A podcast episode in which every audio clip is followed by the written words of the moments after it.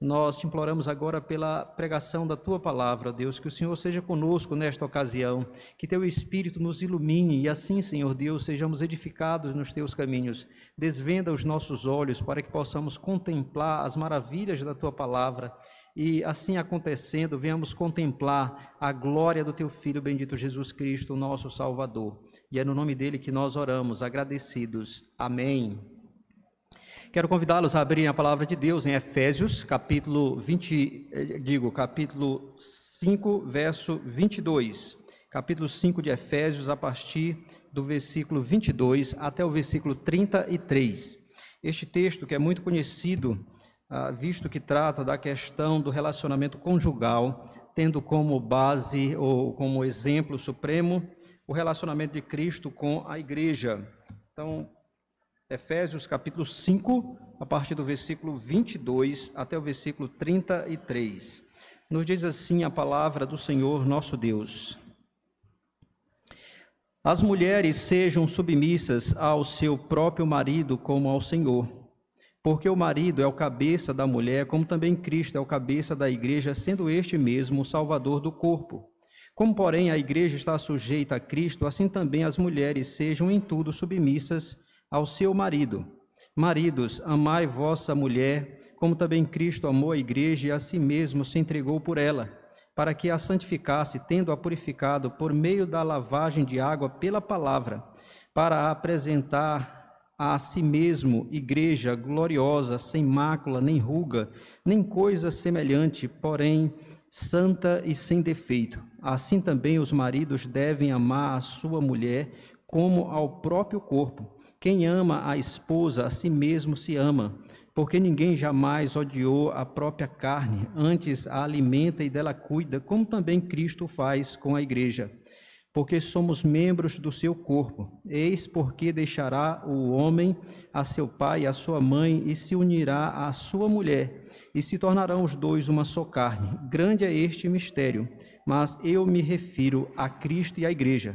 Não obstante, vós, cada um de per si, também ame a própria esposa como a si mesmo e a esposa respeite ao marido. Amém. Que Deus aplique a sua palavra ao nosso coração. Meus irmãos, esse texto que nós acabamos de ler, ele está intimamente conectado com o versículo 21. E, na verdade, não só com o versículo 21, mas com os versículos imediatamente anteriores. Nós poderíamos começar a argumentação a partir do versículo 18, quando o apóstolo Paulo ele exorta os irmãos a não se embriagarem com vinho, mas a serem cheios do Espírito Santo de Deus. E daí então, a partir do versículo 19 até o versículo 21, ele mostra como é que, a, em que direção a, eles deveriam andar na expectativa de serem cheios do Espírito Santo. Alguns entendem que aqui eh, seriam as evidências de alguém cheios do Espírito. Mas parece-me que ah, estão corretos aqueles ah, estudiosos que acreditam que aqui é o caminho que o crente deve trilhar na busca, no sentido de ser cheio do Espírito, porque aqui ele dá ordem, veja o versículo 18: E não vos embriagueis com vinho no qual há dissolução, mas enchei-vos do Espírito. E a pergunta que vem é: como? Como é que eu posso ser cheio do Espírito? Versículo 19: Falando entre vós com salmos, entoando e louvando de coração ao Senhor hinos e cânticos espirituais, dando sempre graças por tudo a nosso Deus e Pai, em nome de nosso Senhor Jesus Cristo, sujeitando-vos uns aos outros no temor de Cristo. Então, aqui, ao que parece, ah, eu entendo que o, o, que ele está dizendo é, é, o modo como nós devemos caminhar no sentido, na expectativa de sermos cheios do Espírito Santo de Deus, a fim de que de fato se cumpra em nós o que está no versículo 18. E a partir do versículo 22, aqui do capítulo 5 até o capítulo 6, verso 9, ele vai exatamente trazer para os irmãos de forma prática o que é se, se sujeitar, que está no versículo 21, sujeitar, é, sujeitando-vos uns aos outros no temor de Cristo. Aí ele vai mostrar como isso acontece no contexto do casamento, a versículo 22 até o versículo 33. Depois, na questão dos pais, entre pais e filhos, versículos de é, capítulo 6, versos de 1 a 4. E depois, na relação de senhor e escravos, uma relação que existia naquela época, como isso se aplicava. E então ele vai mostrar exatamente o que é se sujeitar uns aos outros no temor de Cristo. E o nosso texto, então, entra exatamente nesse eh, sujeitar-se. E ele trabalha aqui a relação a, é, conjugal, o relacionamento conjugal entre homem e mulher. Quais são as atribuições de marido e mulher no contexto do casamento? Ah, mas o meu ponto hoje, meus irmãos, não é destacar a questão do relacionamento conjugal. Eu quero olhar para o padrão que Deus está, que a palavra de Deus estabelece aqui para os casados, que é exatamente o relacionamento de Cristo com a igreja. Eu quero orar, é, olhar, ou visualizar, ou contemplar com vocês o relacionamento de Cristo com a igreja. E para ser mais preciso, eu quero olhar para a igreja como sendo a noiva do Senhor Jesus Cristo. Nós, igreja, nós, povo de Deus, nós como a noiva, o que isso realmente significa. E nós já consideramos há poucos dias a igreja como sendo a família de Deus como sendo o povo de Deus e como sendo o santuário de Deus. Então são figuras, são metáforas que descrevem o povo de Deus. Então, como família, nós somos irmãos em Cristo, nós temos um único Pai, o nosso Pai celestial, o Pai do nosso Senhor Jesus Cristo. Nós temos um irmão mais velho que nos tornou membros dessa família, o Senhor Jesus Cristo. Como povo, nós antes estávamos distantes, separados, mas o Senhor nos trouxe em Cristo Jesus e agora nós somos povo de Deus. Antes nós estávamos na idolatria, mas agora Deus não só nos tornou adoradores por meio de Cristo, mas nos tornou templo ou santuário de Deus. E agora eu quero orar, olhar para essa figura com vocês, a igreja como sendo a noiva de Cristo. E a respeito disso, irmãos, eu quero destacar dois fatos a, res, a respeito disso. É que a igreja, ela, ela é, como a noiva de Cristo, ela é o alvo do amor do nosso Senhor Jesus Cristo. É claro. Então, se você pensa numa noiva, a noiva é o alvo do amor do noivo. O noivo olha para a noiva e se admira, se alegra e, e, e, de fato, a ama a noiva. E é exatamente isso que nós vemos nesse texto, quando ele está estabelecendo aqui para os maridos o padrão de como deve ser um homem, um, um homem cristão, casado, como é que ele deve se relacionar com a sua esposa. Então ele pega o exemplo de Cristo, ele ama a sua igreja. E eu quero destacar a respeito desse amor para com a igreja, dois aspectos, como eu falei, que a, a, como noiva, a igreja, ela é o alvo do amor sacrificial de Cristo. Como noiva, a igreja é o alvo do amor é, provedor de Cristo. Então, são esses dois aspectos que eu queria que vocês observassem comigo aqui nesse texto. Então, primeiramente, a, como noiva, a igreja é o alvo do amor sacrificial de Cristo. E aí nós vemos isso no versículo 25, que nos diz: Maridos, amai vossa mulher, como também Cristo amou a igreja e a si mesmo se entregou por ela. Então, o amor de Cristo pela igreja não é só uma questão de palavras, eu te amo e aquela coisa melosa, mas o amor de Cristo pela igreja é algo sacrificial, é algo prático, é algo que age em favor do objeto do seu amor nos diz que ele amou a igreja e a si mesmo se entregou por ela. Se entregou por ela. Então, aqui, meus irmãos, simplesmente nessa afirmação tão pequena, tão curta, existem verdades profundas aqui, embutidas nessa, nessa pequena afirmação. Porque diz que ele amou e se entregou, mas para isso acontecer, outras coisas aconteceram.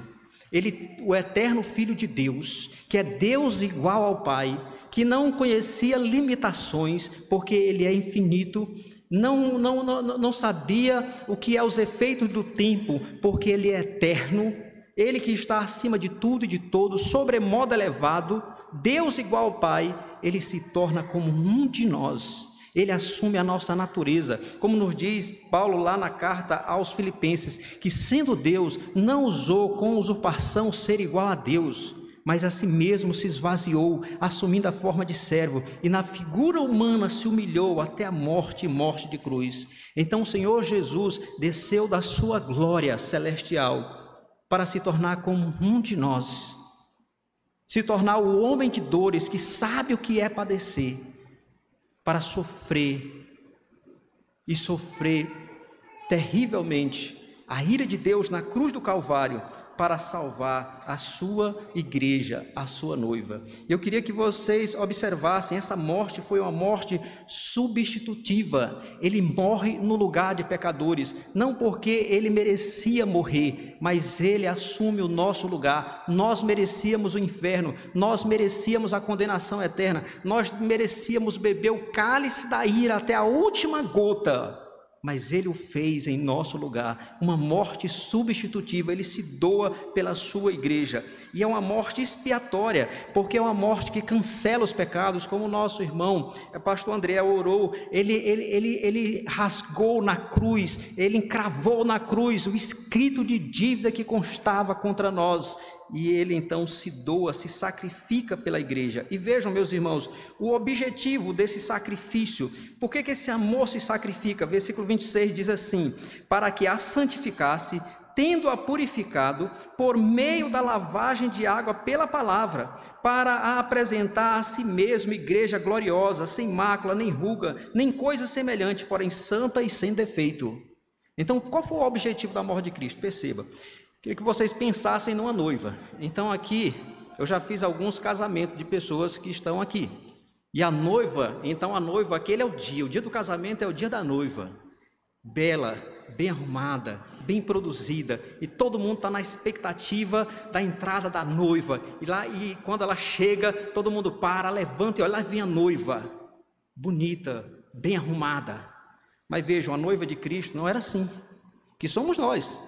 É, veja que é uma igreja que tem ruga, o que, é que ele diz aí, verso, é o verso 27. É uma igreja que, é, que, tem, má, que tem mácula, que tem ruga e coisa semelhante. Então pense, a igreja que tem ruga, tem mácula, tem estria, celulite, e aí você pode descrever. Não é nada bela essa noiva. É uma noiva defeituosa é uma noiva feia. Somos nós, porque nós somos pecadores. Mas ele morre exatamente por essa noiva, feia, horrível, cheia de defeitos, para que lá no final ele a apresente, igreja, como ele diz aqui, ó, ele apresente essa noiva, como versículo 20, 26 diz: para que a santificasse, tendo-a purificado por meio da lavagem de água pela palavra, para apresentar a si mesmo igreja gloriosa, sem mácula, nem ruga, nem coisa semelhante, porém santa e sem defeito, para que lá no final, quando a obra da redenção se completar, a igreja seja perfeita nenhuma ruga, nenhuma mácula, nenhuma celulite, nenhuma estria, mas uma igreja gloriosa, linda e perfeita. Mas quando ele morre pela sua igreja, ela é uma igreja, pela sua noiva, ela é uma noiva feia, cheia de defeito, e ainda somos assim.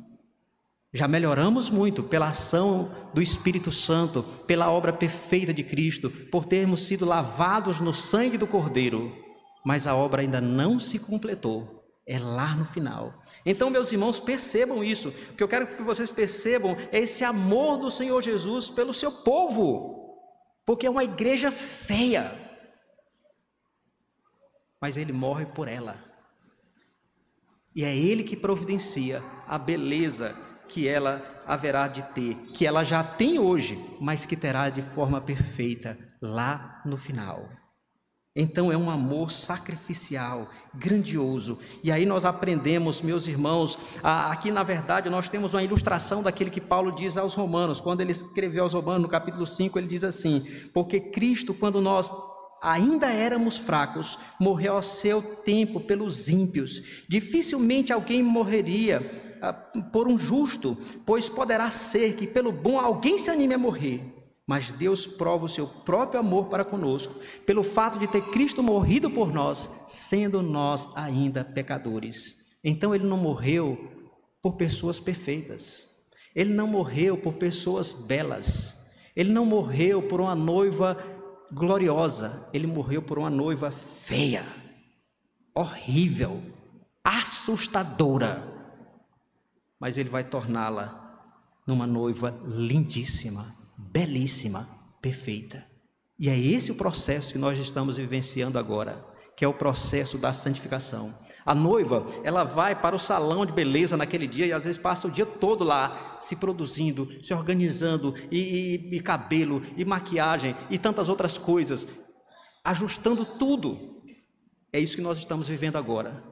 Nós estamos, por assim dizer, agora no salão de beleza. O Espírito Santo está trabalhando em nós, por meio da palavra, diz aqui, pela lavagem de água, pela palavra, diz aí o versículo 26. O Espírito está trabalhando, preparando a noiva, através da pregação, da oração, da direção providencial, preparando para que naquele último dia, quando Cristo voltar, o noivo voltar, a igreja se apresente perfeita para o noivo e aí haverá o casamento, as bodas do Cordeiro. Então, que amor grandioso! Ele não, ele se entregou para nos purificar, para nos embelezar, para, no, para nos levar à perfeição. Esse é o amor que Cristo tem pela sua igreja. A igreja é cheia de defeito, mas a obra de Cristo é eficaz, de modo que a igreja será perfeita, santa e sem mácula, como nos diz o texto.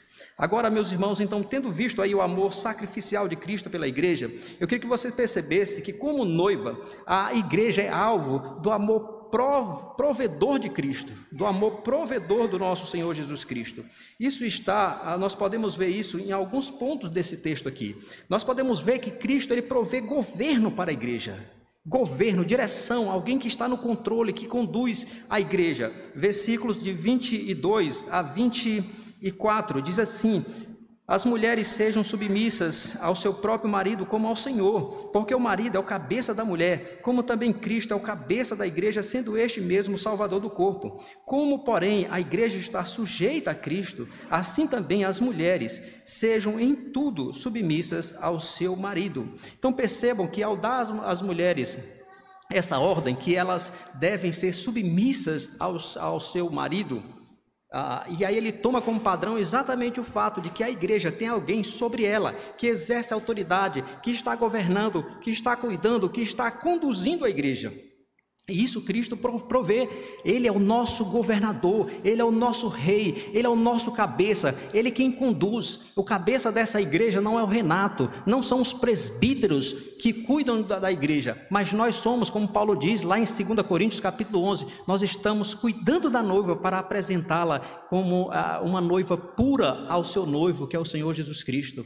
Nós não somos, nós somos aqui apenas líderes servos, mas quem é o cabeça da igreja é o Senhor Jesus Cristo, que governa por meio dos seus oficiais, por meio da palavra, por meio do Espírito, por meio da sua direção providencial, ele está conduzindo a sua igreja. Mas ele provê mais, ele provê também alimentação e cuidado. Veja o verso 29 que nos diz assim: Porque ninguém jamais odiou a própria carne, antes a alimenta e dela cuida, como também Cristo o faz com a igreja. Então, ele falando aos maridos que os maridos deviam cuidar das suas esposas, deviam prover para as suas esposas, e ele traz então o exemplo de Cristo, que Cristo é aquele que alimenta e cuida da igreja. Essa igreja existe aqui, não, não, não é por minha causa ou por causa de qualquer um de vocês. Ela existe porque Cristo é, Ele provê tudo o que é necessário para que nós permaneçamos, apesar dos obstáculos, apesar das dificuldades, apesar dos reveses da vida, Ele conserva o seu povo. E mesmo quando a coisa chega numa situação tão difícil, ainda há sempre um remanescente, porque Cristo não abandona o seu povo. Ele mesmo disse: Eis que estou convosco todos os dias até a consumação dos séculos. E Ele está provendo tudo o que é necessário para que a igreja permaneça, para que a igreja cresça, para que a igreja se desenvolva, para que a igreja seja saudável. Ele provê todas as coisas. Ele nos deu o seu espírito, ele nos encheu com o seu espírito, ele nos deu os meios de graça, a palavra, os sacramentos, batismo e ceia, a oração, o ministério do, do, dos crentes, a, a igreja funcionando como corpo de Cristo, em que cada membro cuida dos demais e todos cuidam de cada um, para exatamente haver edificação, porque Cristo ele cuida da igreja, ele nos dá os dons espirituais para que nós sirvamos uns aos outros, a igreja cresça, se edifique para a glória do Senhor. E aqui nós aprendemos, meus irmãos, aquilo que o Senhor Jesus Cristo disse: Eu edificarei a minha igreja. Ele edifica o seu povo, é Ele. Então, eh, se essa igreja existe aqui, não é em virtude de alguma coisa que há no Renato, ou no Kleber, ou no Denilson, ou em qualquer um dos líderes.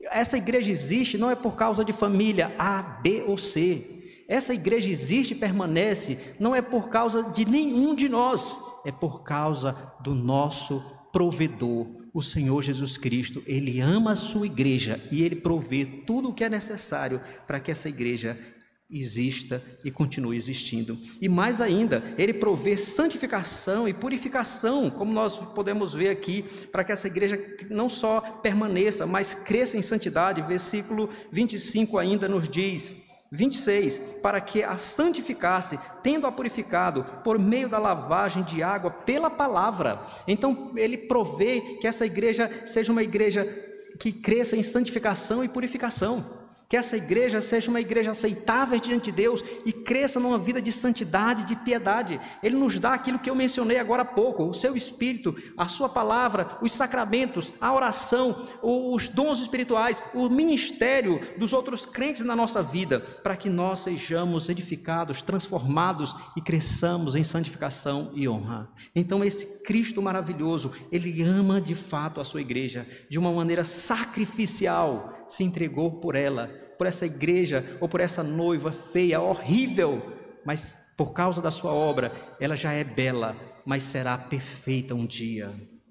E não só isso, ele proveu o necessário: governo, direção, santificação, purificação, alimentação e cuidado para que essa igreja permaneça, cresça, se desenvolva até o dia da sua vinda. E quando ele chegar, essa igreja, em virtude da sua obra, aplicada a nós pelo Espírito Santo, será uma igreja perfeita e acontecerá o grande casamento, as bodas do Cordeiro. Então, irmãos, é, em termos de aplicação agora, eu quero destacar quatro questões, quatro questões importantes aqui. A primeira, o exemplo de Cristo para os maridos. Então, essa talvez seja a aplicação mais óbvia aqui do nosso texto. A o exemplo de Cristo para nós que somos maridos, que somos líderes do nosso lar. Então, maridos, nós somos, nós somos chamados a seguirmos o padrão de Cristo. Nós somos chamados aqui nesse texto a abandonarmos o egoísmo, o comodismo, a abandonarmos a, a, os braços cruzados e agirmos em favor da nossa esposa a agirmos em favor da nossa esposa de maneira sacrificial, de maneira providencial ou sendo provedores. Nós devemos entender. Nós vivemos numa sociedade moderna, por assim dizer, ou pós-modernas, como pós-moderna, como alguns dizem, e hoje essa questão, diferença dos papéis de homem e mulher estão sendo, vamos dizer assim, bombardeados ou eliminados ou, ou estão tentando destruir isso. E nós, como igreja, vivendo nessa época, possamos, podemos ser altamente influenciados. E nós devemos ter muito cuidado com isso, porque o que deve nos dirigir não é a cultura na qual nós estamos inseridos, mas a palavra infalível, inerrante do nosso Deus. Isso deve nos dirigir. E aí nós devemos aprender que, embora a mulher ela, ela possa sim trabalhar, é a responsabilidade de ser provedor não é da mulher, é do marido. O marido tem que amar a sua esposa de maneira sacrificial, se sacrificar por ela, se for necessário, morrer por ela e prover, prover aquilo que é necessário para o bem físico, mental e espiritual da sua esposa. É responsabilidade minha e de vocês que são maridos. Então, meus irmãos, tenhamos cuidado. Nós estamos vivendo uma geração, como eu disse, difícil. Nós devemos ter muito cuidado com isso para que nós não sejamos levados pelo mundo. Por isso, Paulo diz, mesmo naquela época: Não vos conformeis com este século, mas transformai-vos pela renovação da vossa mente. O, o, o, apóstolo, o apóstolo também vai dizer que nós não devemos tomar a forma desse mundo. Não vos amoldeis conforme este mundo, nos diz o apóstolo Pedro na sua primeira carta. Nós devemos nos adequar ou nos conformar ao padrão do nosso Salvador, que é o marido por excelência. É a Ele que devemos nos conformar. Então, meus irmãos, nós somos chamados a uma vida sacrificial em vez de uma vida egoísta. Nós somos chamados a uma, a uma vida de provedor em vez de ser alguém, a, a, alguém que, que, que recebe simplesmente nós devemos amar a nossa esposa dessa maneira. A segunda verdade que eu quero destacar aqui, meus irmãos, é a gratidão que nós, que somos crentes em Cristo Jesus, devemos ter para com Ele. Nós devemos ser profundamente gratos, profundamente gratos. Talvez você reclame que a igreja seja uma igreja que tenha defeitos, tenha problemas, tenha falhas, mas eu quero dizer que você é parte dessa igreja. E porque você e eu somos parte dessa igreja, essa igreja ela é imperfeita, porque somos pecadores.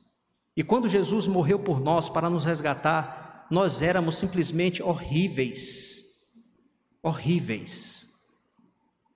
Como uma mulher da qual nenhum homem quer saber. Uma mulher que não consegue atrair o olhar de ninguém. Assim éramos nós por causa da imundícia dos nossos pecados.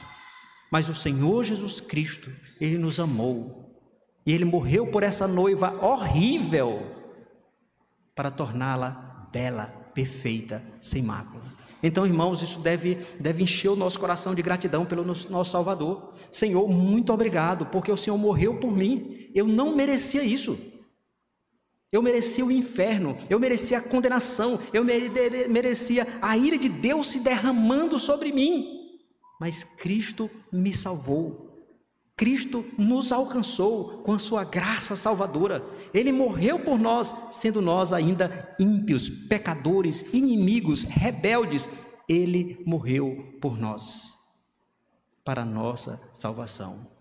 Então isso devia gerar em nosso coração muita gratidão para com esse Salvador maravilhoso, de maneira que essa gratidão ela, ela, resultasse numa vida de obediência, numa vida de fé, de dedicação, de consagração. Como Paulo diz, estou crucificado com Cristo, já não vive mais eu, mas Cristo vive em mim. E a vida que agora eu vivo na carne, eu vivo na fé do Filho de Deus, que me amou e a si mesmo se entregou por mim. Veja que Paulo diz que agora é Cristo quem vive nele. Ele quer viver agora para Cristo. Viver Cristo, morrer é lucro. Por que, que ele quer viver assim? Porque Cristo me amou e assim mesmo se entregou por mim. É por isso que eu quero viver assim.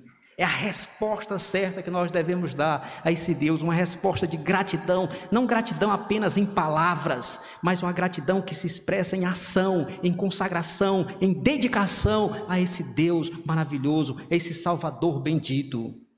É assim. Meus irmãos, isso é muito sério. Nós devíamos ir com toda a nossa feiura para o inferno mas Ele está nos preparando para nos levar ao altar. E lá naquele dia, o noivo perfeito, lindo e maravilhoso, está lá, estará lá. E nós vamos. Na verdade, não é nem nós que vamos, é Ele que vem ao nosso encontro, o noivo. Pela Sua graça, pela Sua misericórdia pelo seu sacrifício perfeito e consumado na cruz do Calvário. Então devíamos ter muita gratidão e devíamos ter também, meus irmãos, muita confiança. Por outro lado, então essa é a nossa terceira aplicação aqui, muita confiança nesse Salvador. Porque às vezes nós, as pessoas, em virtude da, da, das situações difíceis, nós podemos ter incertezas quanto ao futuro.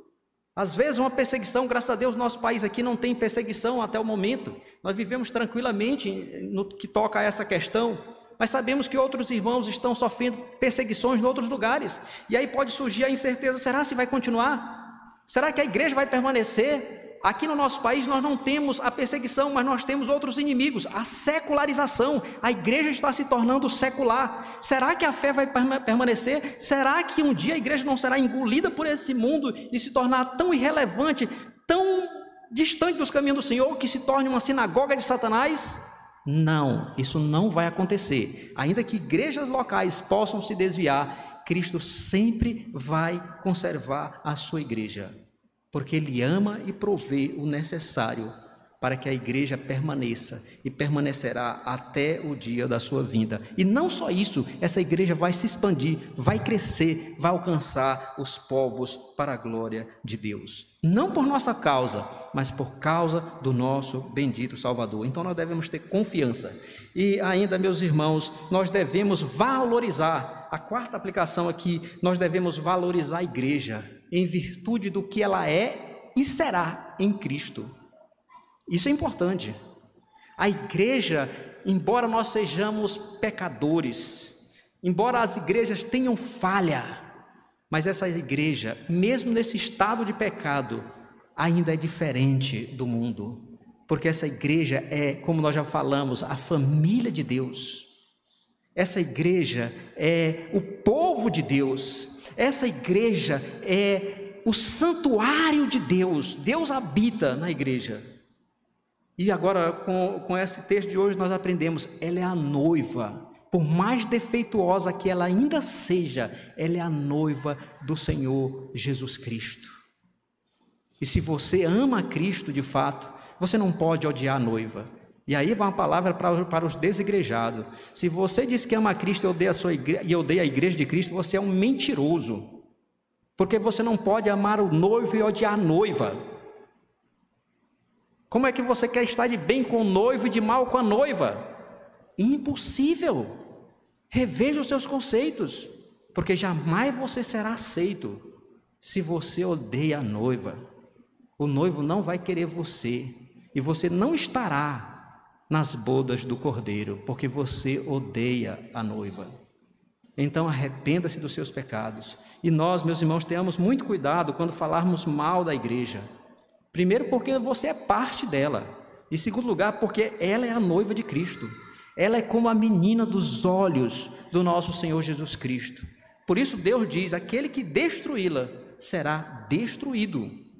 Então, tenha muito cuidado. É a igreja do Senhor Jesus Cristo. Nós devemos valorizar. E não só isso, meus irmãos, nós devemos trabalhar para que essa igreja seja uma igreja cada vez mais santa, cada vez mais dedicada, cada vez mais consagrada, que nós sejamos instrumentos do noivo para que as rugas sejam removidas, para que ah, os defeitos sejam retirados, para que as celulites sejam eliminadas e trabalhemos nesse processo de santificação, tanto na minha vida, quanto na vida dos meus irmãos e irmãs em Cristo, porque é assim que nós estamos vivenciando esse processo de preparação para o casamento. E eu e você podemos ser instrumentos do Senhor para melhorar a igreja. Então não simplesmente fale mal da igreja, mas haja para mudar, para melhorar para que a igreja seja melhor, para a igreja seja mais purificada, seja uma noiva é, cada vez melhor para o seu noivo. Então é assim que devemos agir. E você que não é crente em Cristo Jesus, eu quero dizer a você que, que, o Senhor Jesus, por meio do Evangelho, chama você a fazer parte desse povo único. É um povo único, não existe igual. Não porque a, a igreja em si ela tem a, é, é, é essas virtudes ou esse, essa beleza em si, mas em virtude daquele que é o noivo, que providenciou tudo o que é necessário para essa noiva. Então, por meio do Evangelho, o Senhor Jesus chama você, dizendo: Vinde a mim todos os que estáis cansados e sobrecarregados, eu vos aliviarei. Tomai sobre vós o meu jugo e aprendei de mim, porque sou manso e humilde de coração, e achareis descanso para a vossa alma, porque o meu jugo é suave e o meu fardo é leve. Então Jesus disse: Vinde a mim, venham, façam parte da minha noiva, porque naquele dia essa noiva estará lá, perfeita, santa, sem mácula nem ruga em virtude da obra perfeita, eficaz do nosso Senhor Jesus Cristo. Então, como é maravilhoso fazer parte da igreja. Como é maravilhoso ser parte do povo de Deus. Como é maravilhoso pertencer a esse povo, que é o povo do nosso Deus.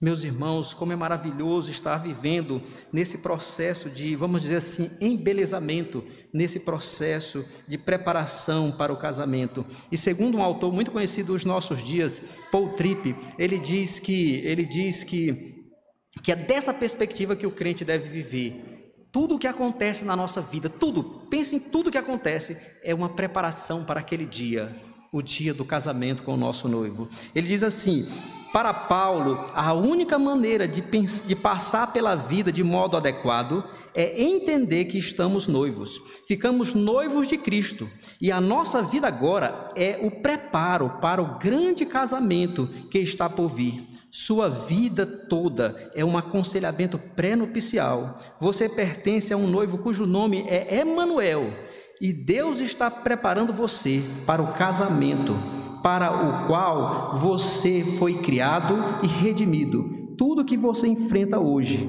é preparo pré-nupcial, vivendo agora com então em vista. É assim, meus irmãos, que nós devemos viver como noiva do Cordeiro, como noiva do Senhor Jesus Cristo.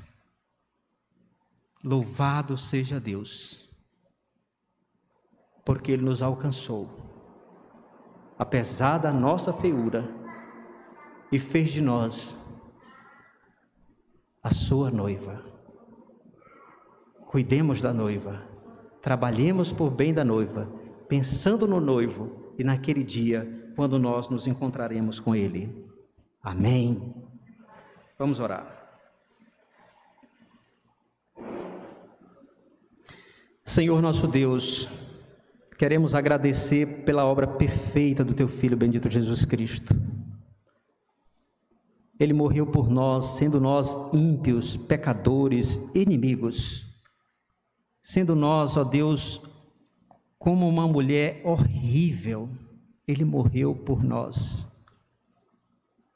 para nos purificar, para nos santificar, para tirar toda ruga, toda mácula, toda celulite, toda estria, todo defeito e apresentar a si mesmo igreja pura, perfeita, santa, para o louvor da tua glória. Senhor, muito obrigado. Louvado seja o teu nome. Agora, Senhor, ajuda-nos a expressarmos isso, essa gratidão de maneira prática, através de uma vida de fé, de obediência, de dedicação e consagração ao Senhor. Que nós venhamos olhar para a tua igreja e vê-la como noiva do Senhor, de maneira que isso nos leve a trabalhar para o benefício, para a edificação, para a santificação da tua igreja, não só na vida dos meus irmãos, mas na minha própria vida. De maneira, Senhor Deus, que essa igreja seja, esteja cada dia crescendo em santificação e honra para a glória do teu santo e precioso nome. Seja conosco, ó Deus. Abençoa o teu povo. E se tem alguém aqui que ainda não é crente em Cristo Jesus, queira converter, para que, ó Deus, essa pessoa ou essas pessoas passem a fazer parte da tua noiva, esse povo único sobre a face da terra, para o louvor da tua glória. É o que nós te pedimos no nome de Cristo Jesus, o nosso Senhor. Amém.